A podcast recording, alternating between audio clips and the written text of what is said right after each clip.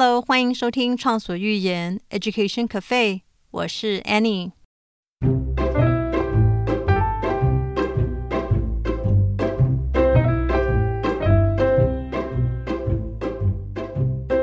Hello，欢迎收听《畅所欲言 Education Cafe》，这是一个分享国际教育资讯以及故事的 Podcast。我是主持人 Annie。今天的节目其实是在乌克兰跟俄罗斯的战争开始没有多久的时候制作的，可是到了今天才播出。原因呢，是一开始我顾虑到谈战争相关的话题可能有点敏感，也以为这个战争会很快的结束，可是没有想到到现在都还在持续当中。虽然晚了一点，但我还是很想跟你分享。希望今天的节目内容对你来说有点帮助或是启发。那现在我们就来听听今天的节目吧。Hello，今天想跟大家聊聊的是有关于乌克兰跟俄罗斯之间的国际情势相关话题。不过我不是要谈战争哦，我是要谈跟教育相关的内容。那在正式进入今天的主题之前，我想先跟大家聊一聊有关于乌克兰还有俄罗斯，可是稍微轻松一点的内容。我不清楚你对这两个国家的英文或日文称呼熟不熟悉哦。可是如果你现在正在学英文或日文，那我想在这里跟你分享一下，因为我觉得他们的翻译还蛮有意思的。乌克兰的英文是 Ukraine，然后俄罗斯的英文是 Russia。那日文的翻译听起来跟英文还算蛮接近的。日文乌克兰叫做乌克兰娜，俄罗斯是 Russia。我是还蛮好奇，为什么中文的翻译会是俄罗斯，而不是直翻成像若西亚？如果你知道为什么，或是你知道其他的语言，都欢迎留言跟我分享哦。不知道你在战争前对这两个国家的印象是什么哦？老实说，本来对乌克兰的了解不多，但是现在我了解了它特殊的历史，还有地理位置，还有它的人民很和善，而且非常团结。而且我很佩服他们的勇敢，捍卫民主自由。那另外呢，它的国旗也让我印象非常深刻。虽然只有两个颜色，黄色跟蓝色，可是它的含义很特别。听说蓝色代表天空跟海洋，象征着自由跟主权；黄色呢是代表金黄色的麦田，因为它生产欧洲大部分地区所需要的小麦。它的农业历史非常的悠久。这让我感受到它是一个非常美丽而且与世无争的国家。那至于 Russia 呢？我除了对它的历史背景有点基本了解之外，印象比较深的是它好吃的面包 p i r o s k i 还有传统的木质娃娃 Matryoshka，或在美国可以叫 Nesting Dolls。那另外，我曾经教过一位来自 Russia 的学生，那个时候他小学三年级，我是他的 homeroom teacher。我记得她是一个很活泼、很可爱的小女生，每天很喜欢来找我聊天。我记得有一天，她突然跑来跟我说：“老师，Guess what？Russian 的姓氏就算一家人，男生跟女生的姓氏是有点不一样的。”她说：“男生的姓名的最后一个英文字母是 V，可是女生是 A，所以男生的名字会是什么什么 V，女生是什么什么 V 加 A。”也就是说，女生的姓名会是什么什么 v？比方说，我的学生的姓是 Magzumova，可是他爸爸的姓却是 Magzumov。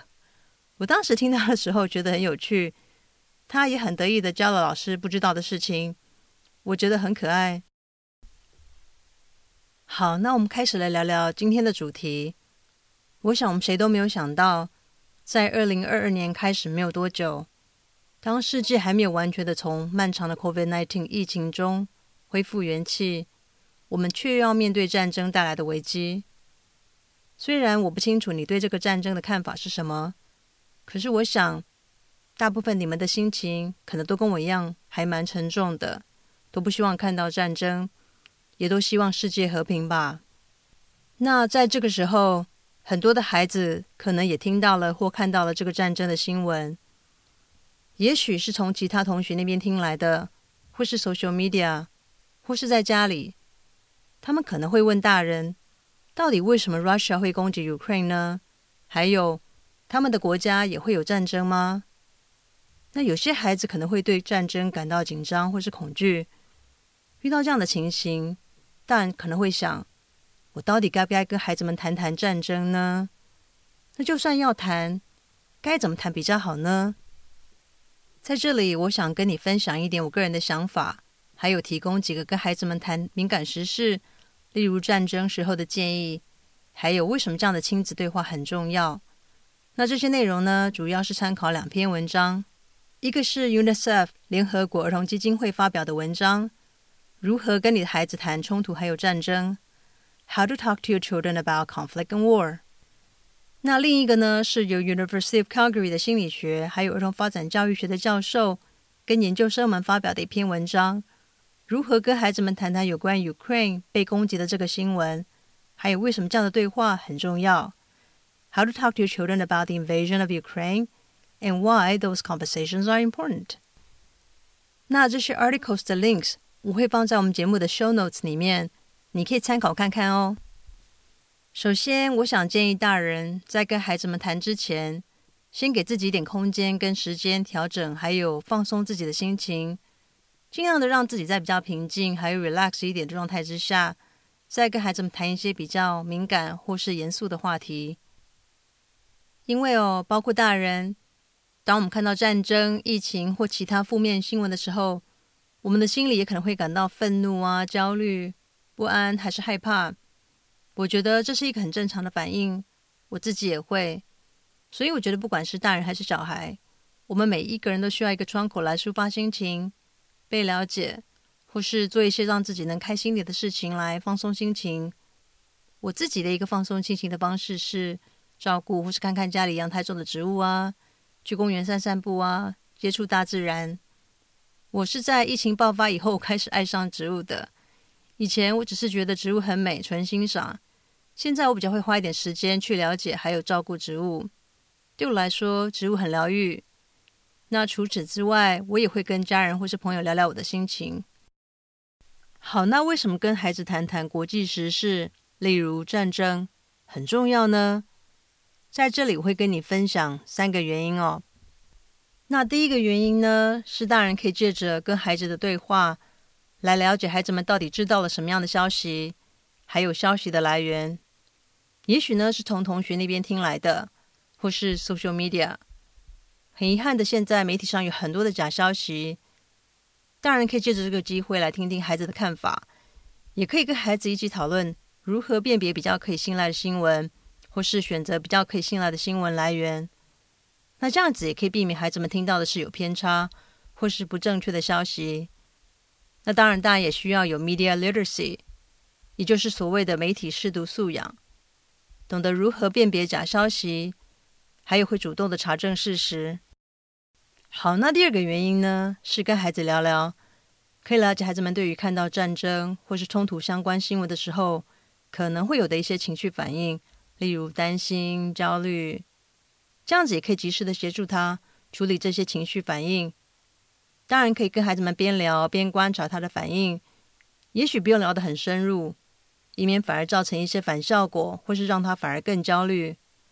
有研究证明哦，supportive discussions 或是支援性的正面讨论，是可以帮助孩子降低他们的烦恼。所以呢，让孩子知道你懂他的担心或是害怕，让他们放心，这对孩子是很有帮助的。那第三个原因呢，是大人可以借着这个机会来示范，还有鼓励孩子对别人的同情心或是同理心。比方说，大人可以跟孩子谈谈 Ukraine 的人民因为战争所遭受的迫害还有痛苦，或是 Russian 的人民面对国际经济制裁所需要面对的困境。这样子可以跟孩子们示范同情心或是同理心。这份同情心不分距离、人种或是环境。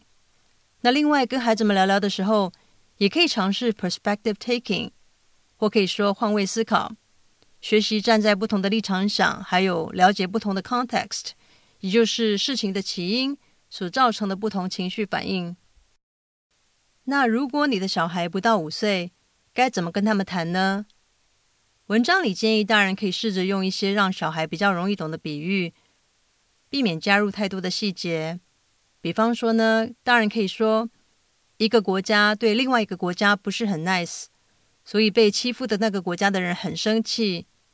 你可以借着用这样的话题来跟孩子聊聊，他们如果被别人欺负的时候可以怎么样处理，怎么样面对，或者是他们对别人不好的时候，别人会有怎么样的感受。还有，我会尽量的避免让年纪比较小的小孩看到媒体上比较暴力或是残酷的内容，因为小小孩的理解力可能有限。而且他们心理上或许比较没有办法承受。那怎么跟中小学或是青春期的孩子谈呢？跟青春期的孩子谈的时候，挑战性就稍微高一点。文章里建议可以先听听孩子们对于这个战争有什么样的了解，然后听听他们的感受，让他们知道他们的感受是可以被理解的。比方说，如果孩子告诉你他感觉的 stress 或是忧虑。你可以让他知道你懂他的感受。战争的确会让人感到害怕，大部分的人，不管是大人还是小孩，都会感到害怕。那如果你的孩子不太知道这个新闻，或没有特别感到不安，那就点到为止就好，不需要谈太多或是太深入。那另外，在跟孩子们谈谈例如战争话题的时候，你也可以分享或是加入一些适合你小孩年龄的 fact。